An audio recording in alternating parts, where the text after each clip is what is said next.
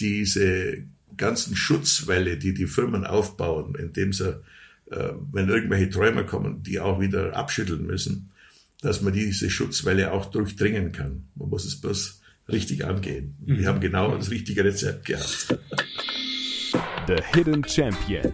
Außergewöhnliche Marktführer, Vordenker und Pioniere. Hallo, mein Name ist Johannes Wosiat von The Hidden Champion und heute bin ich in Pfaffenhausen und zwar bei Ruf Automobile bei Alois Ruf selber. Hi! Hi, hallo Johannes, freut mich, dass wir mal wieder zusammenkommen Ja, alle Jahre wieder. und hoffentlich ein bisschen Benzin reden werden. Auf jeden Fall. In diesen Zeiten ist das sehr wichtig. Ja. ja, hier fühle ich mich auf jeden Fall wohl. Ja. Okay. Alois, Also, oh, wir sind ja trotzdem elektrisch unterwegs. Wir brauchen ja einen Zündfunken. Ihr braucht einen Zündfunk und einen Akkuschrauber, gell? Mit dem Zündfunken kriegen wir auch unsere Autos zum Laufen. So, so ist es, so ist es.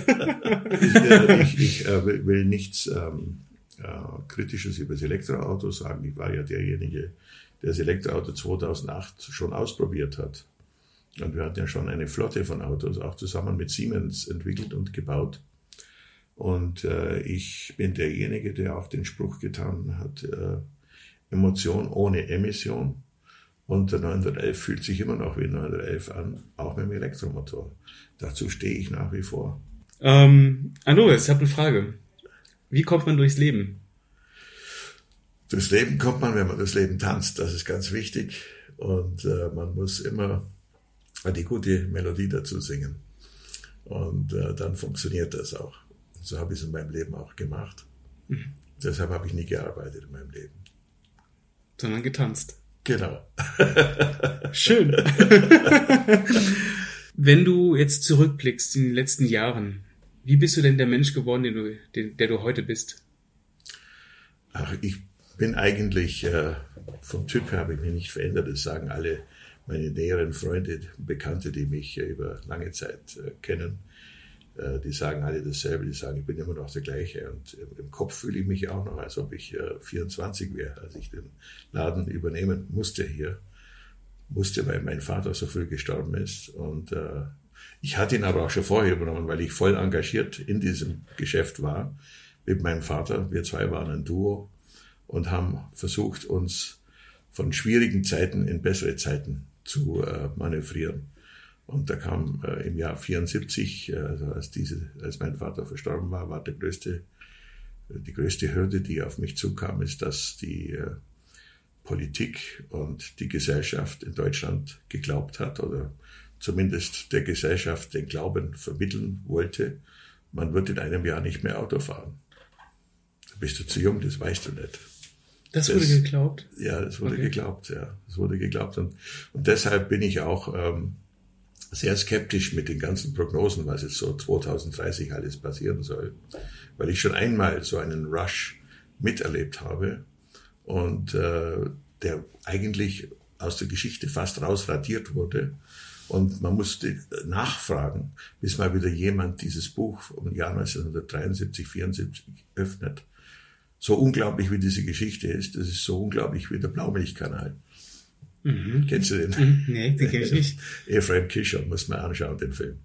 Okay, der Blaumilchkanal. Ja. Okay, okay, was passiert da? Da passiert, dass ein einziger Mann anfängt zu buddeln und baut ganz Tel Aviv um zu einem Venedig. Und alle Großen machen mit, die Politiker, die äh, Wissenschaftler, alle sagen, ja natürlich, der Mann hat recht, das muss man machen. Am Anfang hat er Widerstand gehabt. Ganz großen Widerstand. Bis er so viel schon geschaufelt und gebaggert hat, dass das Wasser schon in den ersten Straßen gelaufen ist. Und dann haben alle mitgezogen und gesagt, ja, das muss man machen, das ist doch ganz offensichtlich. Und somit Okay. wurde Tel Aviv umgebaut. Zu Venedig. Zu Venedig, ja. Okay. Gibt es Und daraus... solche Dinge machen wir auch ganz gerne. Okay. Ich habe es 1973, 74 erlebt. Man hat gesagt, man wird nicht mehr Auto fahren. Es gibt in der Zukunft keinen Kraftstoff mehr. Man wird ihn so rationieren, dass es gerade noch vielleicht für die Bundesbahn, für die Dieselloks ausreicht und für manchen Schwerlastverkehr. Aber selbst das ist noch ungewiss. Und es wurde nie erklärt, warum diese Parolen kamen. Es wurde auch nie erklärt, warum diese Energiekrise stattfand. Gab es nie eine Erklärung. Also keine schlüssige Erklärung. Immer nur im spekulativen Bereich. Und das ganze deutsche Volk war zufrieden damit. Man durfte ja wieder fahren, hat man nicht mehr dran gedacht. Es ist alles vorbei. Es ging wieder aufwärts. Die Autoindustrie ging wieder aufwärts. Ein dunkles Kapitel in der Geschichte. Interessiert niemand mehr heute. Und heute wird mehr Auto gefahren denn je. So ist es. Und sauberer denn je. 1974 waren unsere Autos noch sehr schmutzig. Da hat sich noch niemand für das interessiert, was aus dem Rohr hinten rauskommt. Ja, meine Eltern hatten einen uralten, uralten Passat gefahren. Ja. Das war ekelhaft. Also Geruch, Qualm. Du musst ja bloß heute mal einem Oldtimer hinterherfahren. Ja, Da können zehn Autos dazwischen sein, den riechst du immer noch. ja das stimmt. Und unsere Nasen sind auch empfindlicher geworden. Ja. ja, und da versucht man entweder Abstand zu gewinnen oder zu überholen. Gell? Genau. Ähm, was ist denn deine jetzige Aufgabe hier bei, bei Ruf? Meine Aufgabe war immer, dieses Schiff äh, so zu manövrieren, dass es zwischen allen Eisbergen und äh, Kliffen vorbeikam. Und das äh, ist mir gelungen. Ich habe nie einen Businessplan gehabt. Ich habe schon immer gewisse Ziele verfolgt, das ist ganz klar. Aber äh, das meiste hat sich eigentlich irgendwie immer ergeben. Und äh, wir sind jetzt seit 40 Jahren ein Automobilhersteller, was uns am Anfang eigentlich selbst gar nicht so groß, äh, also uns selbst beeindruckt hat, weil wir gesagt haben, naja, das ist einfach ein Muss, um gesetzlich äh, Dinge zu regeln zwischen Hersteller Porsche und zwischen Hersteller Ruf. Und so haben wir das eben auch gemacht.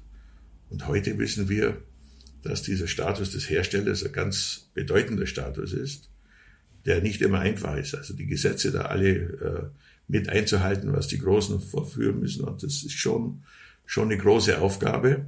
Und es ist auch eine große Verantwortung, die ich auch meiner nächsten Generation weitergeben möchte, ein Fahrzeughersteller, ein Selbstständiger zu sein und ein Auto auf die Bahn zu bringen, das ähm, einerseits die Moderne reflektiert und doch trotzdem die Wurzeln des Ursprünglichen und noch dieses gewisse Rohe, was wir früher noch in den Autos hatten, also aus heutiger Sicht, und das andersrum zu sagen, die sind nicht weichgespült, unsere Autos.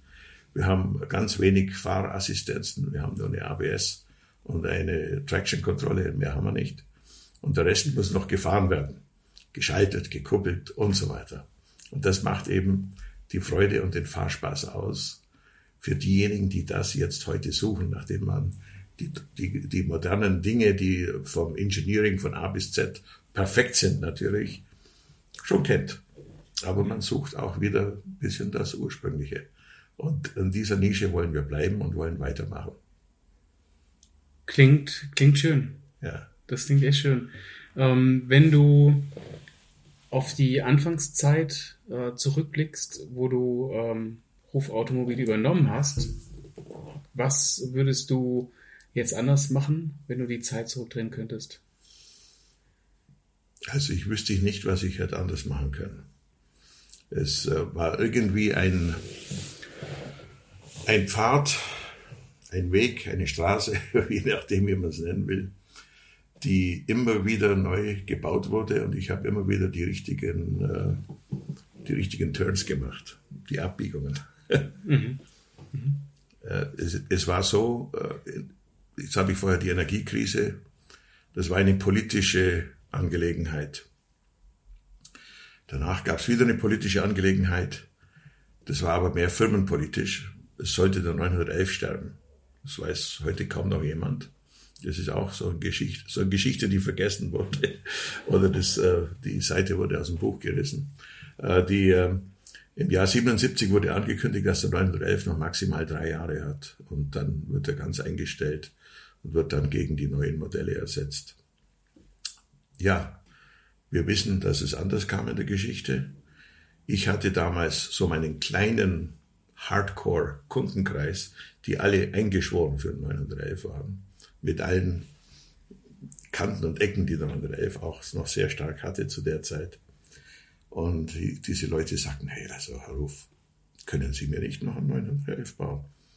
Vielleicht in fünf Jahren und in sechs Jahren können wir nicht eine Rohkarosserie kaufen, jetzt schon und investieren in das ganze Material. Und Sie können mir dann noch mal ein Auto bauen, wenn Porsche keinen mehr macht. Dann habe ich gesagt, Leute, beruhigt euch, der 911, der wird sicher weitergebaut. Die haben es vielleicht heute noch nicht verstanden, aber irgendwann werden sie es verstehen, dass das Auto gibt. Und wenn es tatsächlich so kommt, dass er nicht mehr gebaut wird, dann baue ich ihnen ein. Äh, kann ich auch noch einen anderen bauen. Keine Sorge. so, Ja. so, so, so waren die Gespräche, ja, so waren die Gespräche. Da waren wir eine ganz kleine Firma. Da waren wir fünf Mitarbeiter. Ja. Und wir haben Wartungen gemacht, äh, Reparaturen. Das war eigentlich unser tägliches Geschäft.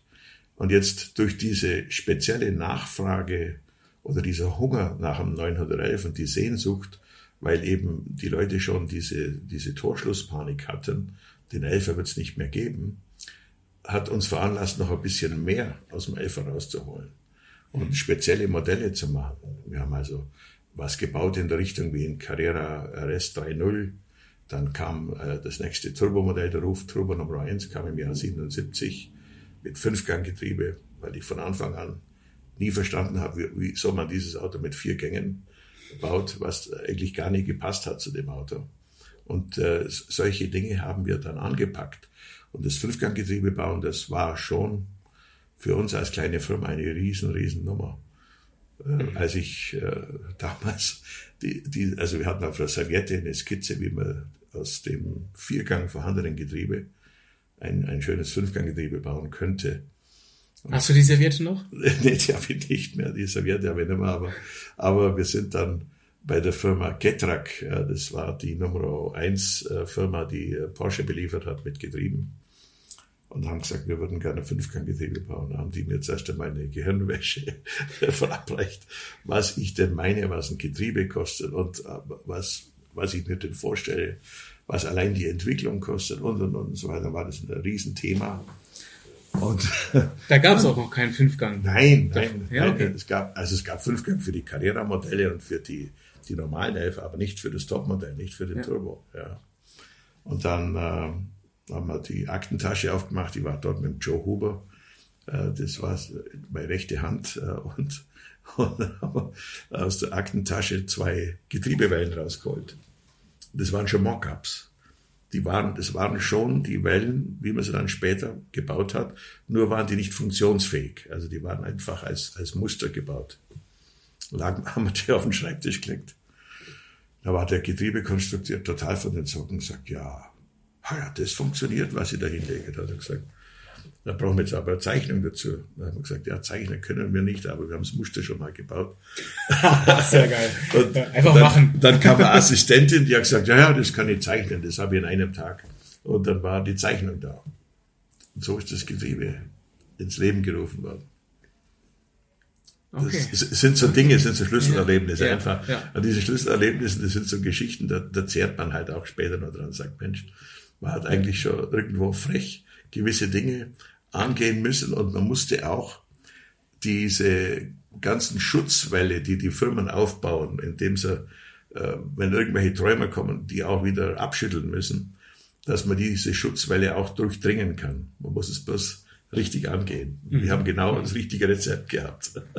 Indem ihr die Muster rausgeholt So habt. ist es. Ja. Wahnsinn. Also ihr habt die einfach schon gemacht, Ja. wie, wie Ja. ihr geglaubt habt, so ja, müsste so, es so passen. müsste es passen, ja, genau. Ja, das ist spannend. Das heißt, du würdest auch wirklich diese ganzen Schritte, ähm, so wie du sie damals gemacht hast, ich meine, man kann ja, Ja. nie äh, in die Vergangenheit gehen, Ja. sagen, hey, das war genau richtig, Ja. genau so. Das hat genau passt. immer weil du nach, du bist auch ein Gefühlsmensch.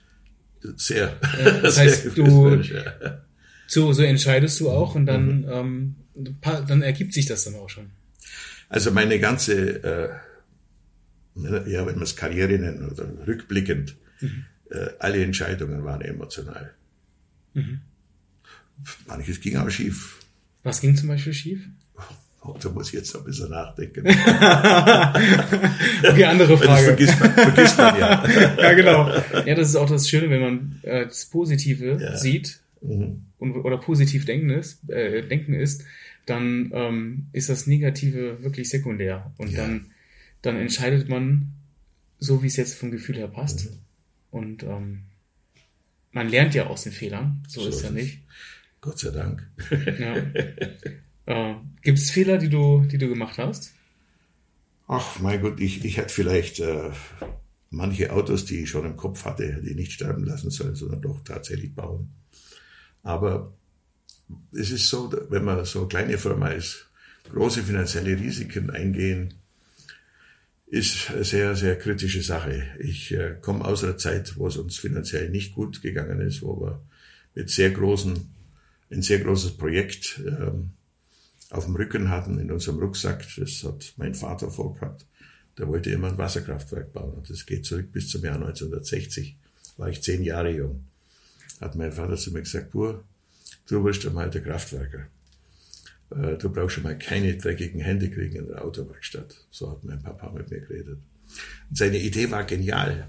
Er wollte an einer Stelle, wo der Fluss nutzlos 6,50 Meter über einen Absturz das Wasser runterlässt, einfach eine Turbine antreiben und Strom machen. Aber er war seiner Zeit voraus, aus damaliger Sicht, nicht in der richtigen Zeit, weil das war die Pro-Atomstromzeit. Der Begriff erneuerbare Energie, den gab es nicht. Der ist erst nach Tschernobyl gekommen. Und man hat, der, man hat damals so geschwelgt in den äh, Kernkraftwerksoptimismus, ja, dass mal ganz Deutschland komplett mit Atomstrom beliefert wird und äh, Wasserkraftwerke werden sich nicht mehr lohnen. Und den Kampf hat dann mein Vater dann äh, aufgeben müssen, weil er dann verstorben ist. Aber der Kampf war auch sehr kostspielig, weil wir permanent umplanen mussten, neue Pläne erstellen, Planungsbüros und, und, und. Und das hat eigentlich für uns äh, ein Wachstum nicht mehr möglich gemacht. Wir haben das immer gekämpft, dass wir über Wasser blieben, um dieses äh, Kraftwerksprojekt äh, noch am Leben zu erhalten. Und dann habe ich es ruhen lassen, eine Zeit lang, nachdem ich mich wieder hochrappeln musste. Und äh, im Jahr 1986, nachdem Tschernobyl explodiert ist, äh, konnte man wieder neu verhandeln mit den Behörden. Kann man natürlich wahnsinnige Auflagen dazu von Naturschutz und äh, allen möglichen Dingen, die es früher gar nicht gab, Institutionen. Und im Jahr äh, 1991 habe ich dann tatsächlich die Baugenehmigung bekommen und konnte es dann auch 93 bauen. Das ist jetzt auch schon seit äh, fast 30 Jahren am Laufen. Also ich konnte okay. den Traum meines Vaters erfüllen und das war eigentlich mein größtes Projekt und mein größtes Ziel, das ich nie aufgegeben habe. Wusstest du von vornherein, dass es nicht gestorben ist, sondern dass einfach noch die, die Zeit da ist? Hast du es gespürt? Ich habe es nie aufgegeben und ich habe immer an die Worte gedacht, die mein Vater selber verfasst hat. Er hat gesagt, irgendwann wird die Menschheit kapieren, dass es keinen günstigeren, billigeren Strom gibt als den Wasserstrom, weil es was einfachste ist, dass das Wasser einfach den Berg runterläuft. Und äh, diese Energie kann man auffangen und die kann man mitnehmen. Das ist so selbstverständlich wie ein Windrad. Das funktioniert auch so. Das Wasser will vom Berg zur Donau. Wo steht das heute? An der Wertach in Türkheim. Okay. Ja. Also mal einen Besuch wert. Wäre mal einen Besuch wert, ja. Spannend, das wusste ich noch gar nicht. Ja. Dass wirklich ein Wasser, Wasserkraftwerk gebaut wurde von euch. Richtig, richtig, ja. Da sind wir jetzt halt sehr stolz drauf, dass wir das betreiben dürfen. Gibt es auch noch weitere Pläne?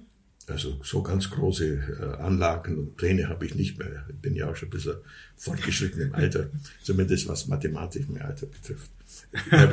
du fühlst dich ja immer noch auf wie 25. Ja, genau. Ja. was sagen denn deine Mitarbeiter über dich als Person? Ach, ich glaube, ich komme mit denen ganz gut zurecht. Ich meine, äh, die, die Mitarbeiter, die über 40 Jahre hier sind, äh, Gerade der Hans, der Feuerheber, der ist 48 Jahre da. 48? Ja, war mein erster Lehrling. Nein, ja, ja. wie alt ist er heute? Jetzt ist äh, 63. Er will aufhören, stell dir vor. Er will aufhören. Ich das kann mal, er nicht. Nee, ganz, ganz wird das auch nicht.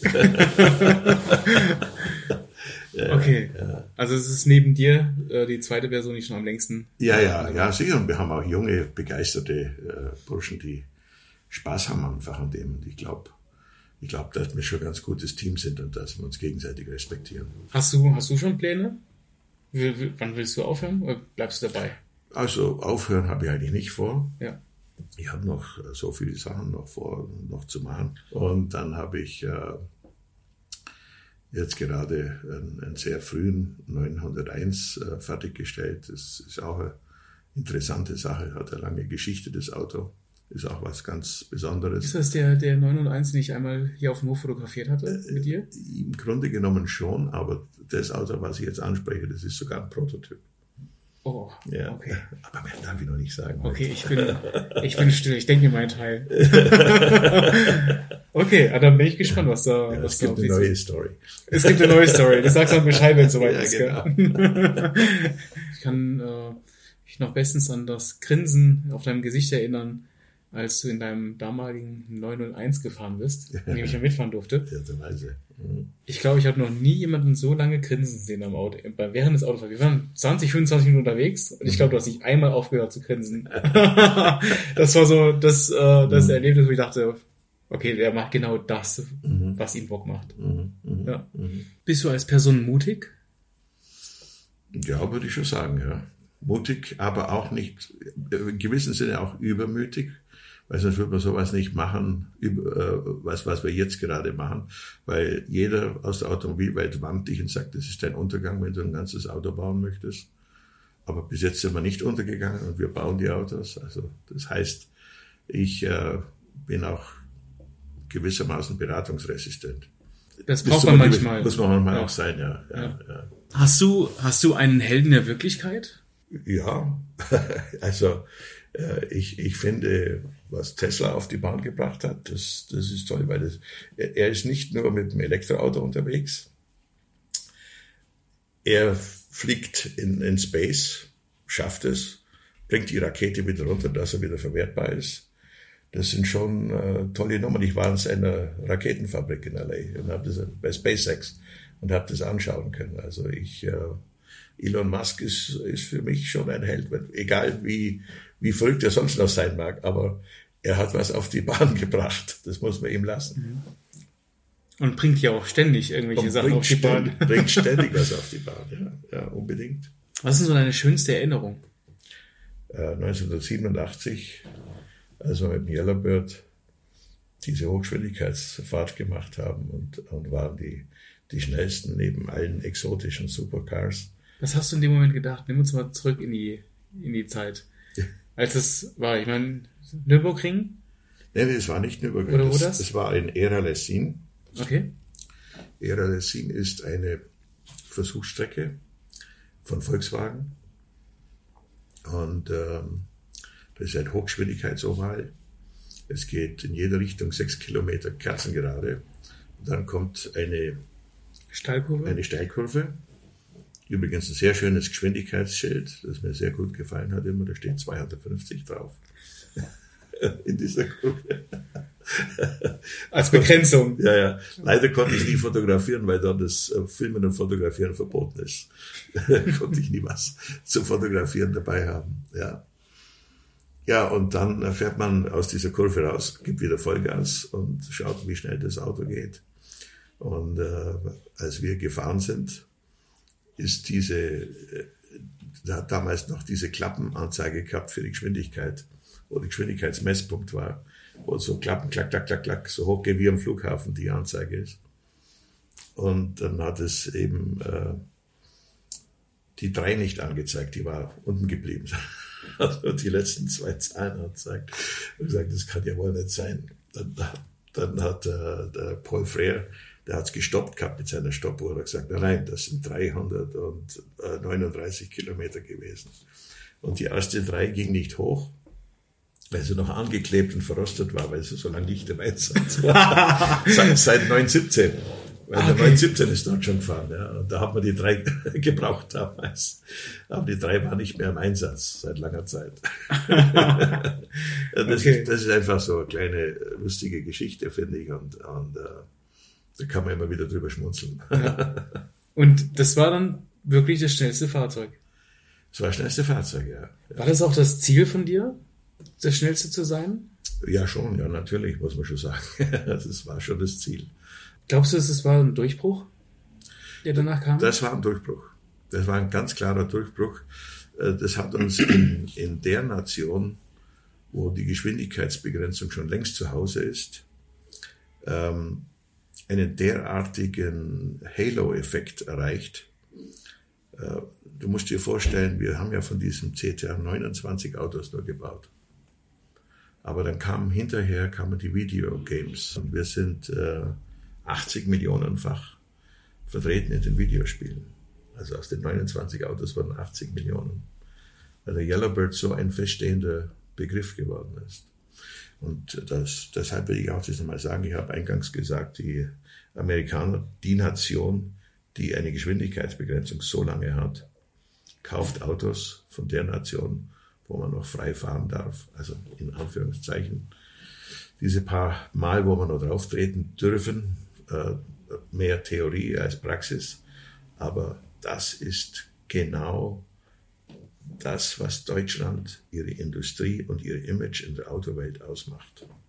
Mit in welchem Alter hattest du hier schon gearbeitet? In sehr jungen Jahren, ne? Ja gut, seit ich krabbeln konnte, halt war ich bei meinem Vater in der Werkstatt.